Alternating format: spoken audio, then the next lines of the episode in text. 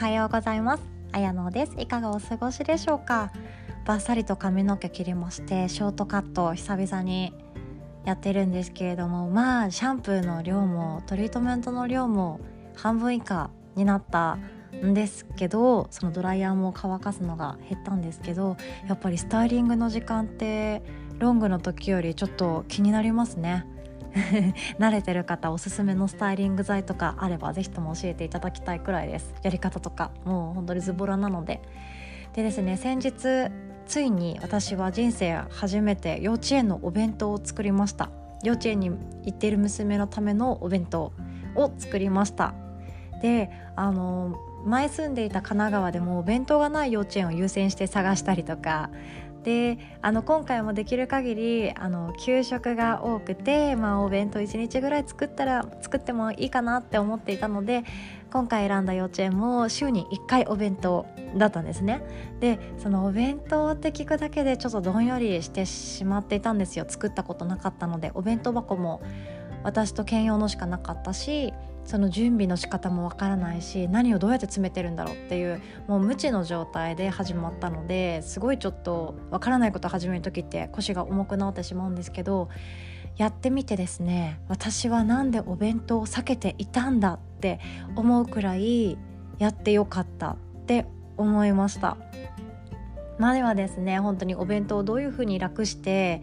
乗り越えようかどう避けていこうかとか思ってたんですけど通ってみるとその嫌だっ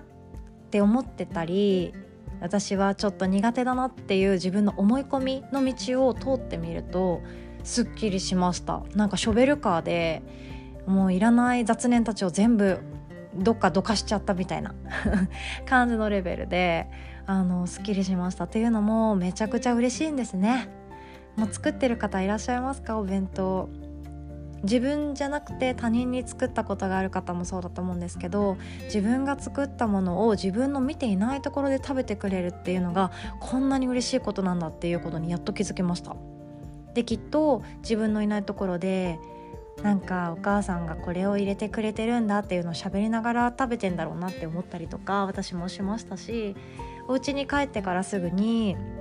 いつもリュックサックポンって投げてなんかおやつの時間だよねって娘は言うんですけどその前にですねそのお弁当の日はあのお弁当箱をわざわざ取り出してきて開けて中を見せて「見てこれすごいでしょ」って言って全部食べたよっていうお話をしてくれてなんかちょっと違う会話ができるようになったなっていうかまた違う私たちの日常が増えたなっていうことに感激しました。もうこれまでもずっと続けていてしかも週5でされてる方もいらっしゃいますよね。週5でされてる方はもう私はスタンディングオベーションの拍手を送りたいと思っています。でも私は週1でちょっとうん、自分のちょうどいいペースかなって思ってるのでまだ週1の幼稚園の状態に満足しながら楽しんでいきたいと思います。快感を味わっていけたらなと思います。でこれもそうなんですけど自分自身振り返ってみて自己肯定感高いですか？それとも低いですか？これって本当わかんないですよね。もう分かりやすくするともう順番に友達10人ぐらい集めてあの人と比較しないとわからないことかもしれないですね。なのでグループでお付き合いがよくされている方は分かりやすいかもしれないんですけど自分自身の自己肯定感って本当比べるものじゃないし誰かに言われて気づくものじゃ本当はないんだけれども自分が自分を好きであるかどうか自分に自信を持っているかどうかっていうのは今はもういろんなところで言われたり本屋さんに行ったら自己肯定感の上げ方みたいな本たくさんずらりと並んでいるかと思うしお母さんだったら自分の子供には是非とも自己肯定感を高い数値を持った子に育ってほしいとか思うと思うんですね。でこれ自己肯定感って高いだけじゃダメなんですよ。知らない方多いかと思いますただ上げればいいってものじゃなくってこれがバランスが取れている状態がとてもいいそうです私もあのまだまだ勉強が足りないんですけれどもあの手相などを通じてカウンセリングさせていただく機会もありがたいことに増えました。でその時にやっぱりあの素敵だなって思える方はその自己肯定感がバリバリ高くって私何でもできちゃうイエイみたいな方ではなくて自分の欠点はこういうところででも私はこういう能力があるのでこういうふうに生きていきたいんだけどみたいなちゃんと自己分析ができている方は本当に素晴らしい。らしいって思います。で自己肯定感がただただ高いとあの本当にまあ分かりやすく言うと調子乗った状態ですよね。で自己肯定感が上下するもの上がったり下がったりするものだっていうことをまずは自分自身が知ることから始まる大切なことがそういうことだそうです。であの、まあ、カウンセリングを私の大大大先輩で続けてらっしゃる方も言ってたんですけれども本当に自己肯定感が高いって思ってる方の方が意外と注意が必要だったりもします。もうあれですよね。車でずっとアクセル踏んだ状態でスピードもブンブンみたいな感じの状態だと見落としてしまうこともいっぱいあるし知らないうちに誰かを傷つけてしまっていることもあるかもしれない。でもなのでそのそうならないためには上下する。自己肯定感っていうことはいろんな日常の毎日の取り巻く中で仕事をしたり、まあ、誰かと接することで上がることもあれば下がることもあるっていうことを自分がまず理解することとそして今自分の自己肯定感はどの辺の位置なのかな？ニュートラル。普通の状態からどういう位置にあるのかな？っていうのを気づくのはとても大事です。私もですね引っ越し作業している時はとても自己肯定感低かったです。こんなにもいらないものあるんだうちみたいな。もう戸建てとかで長く住まれている方はねあの押し入れとか奥の方とかも見ないじゃないですかね。うちの実家の母もそうなんですけど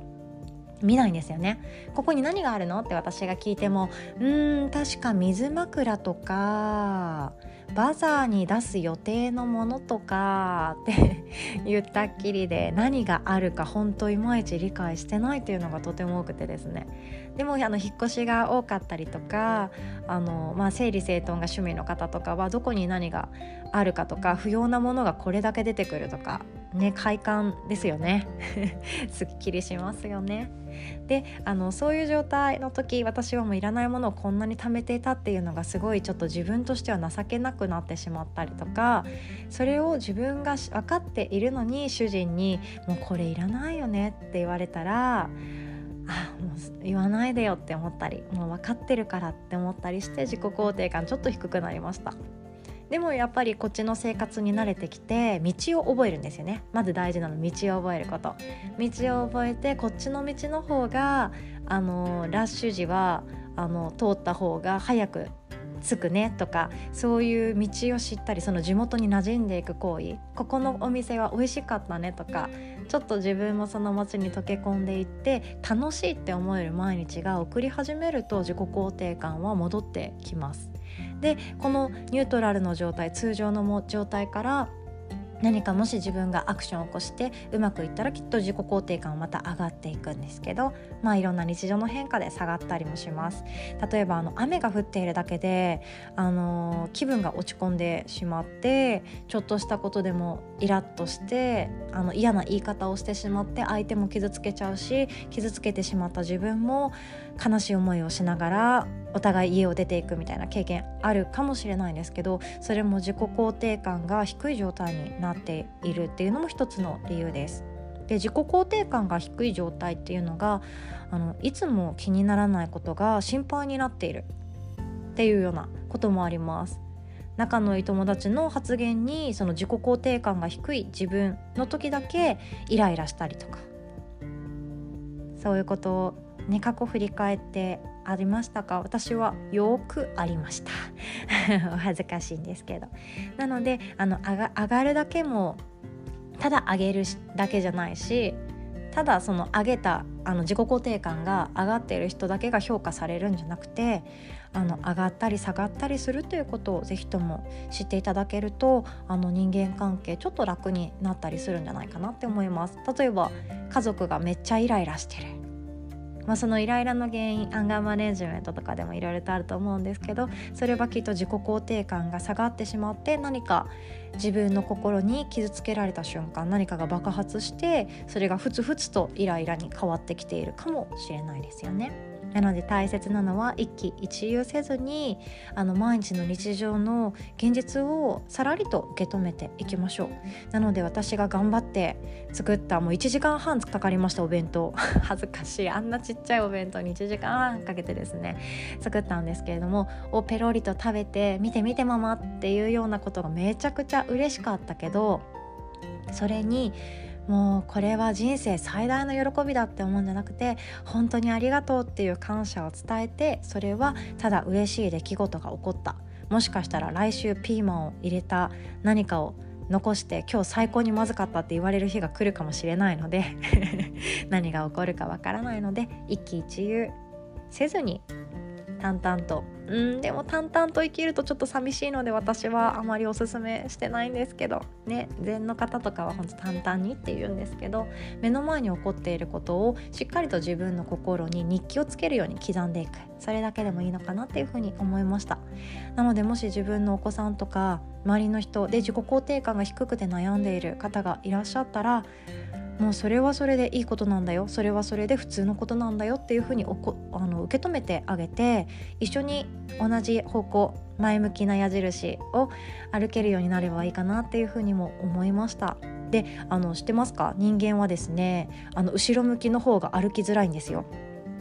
これあのどこかで出会った名言にもあったんですけど人間は前向きに歩く動物です後ろ向きの方が歩きづらいんですなので何かを行うにしてももう後ろ向きに後ろ向きにマイナス思考に考えるよりもあれもやってみようこれももしかしたらうまくもいくかもしれないと思って前を向いて歩いている方が歩けるんですよ。ね、実際そうですよね。後ろ向きめっちゃ難しくないですか？目が後ろにないしあのねスマホを首の後ろにぶら下げてもう一つ iPad でつないでみるとかしないと後ろ向きちょっと生活厳しくないですか？ねカメラもないし。チャクラなんて後ろに開いてないし。なので困った時は前向きに歩く人間の形そのあのそのもの生まれてきて前にハイハイするし前にずりばいするし前に捕まり立ちして前に歩いていく。そのたくましい動物っていうことを思い出して。自己肯定感低い時はそんな風に生きてもいいかなと思います。もう今日も行ったり来たり長々とおしゃべりしてしまいました。最後までお聴きくださりありがとうございます。今日も良き日を作っていきましょう。おしまい。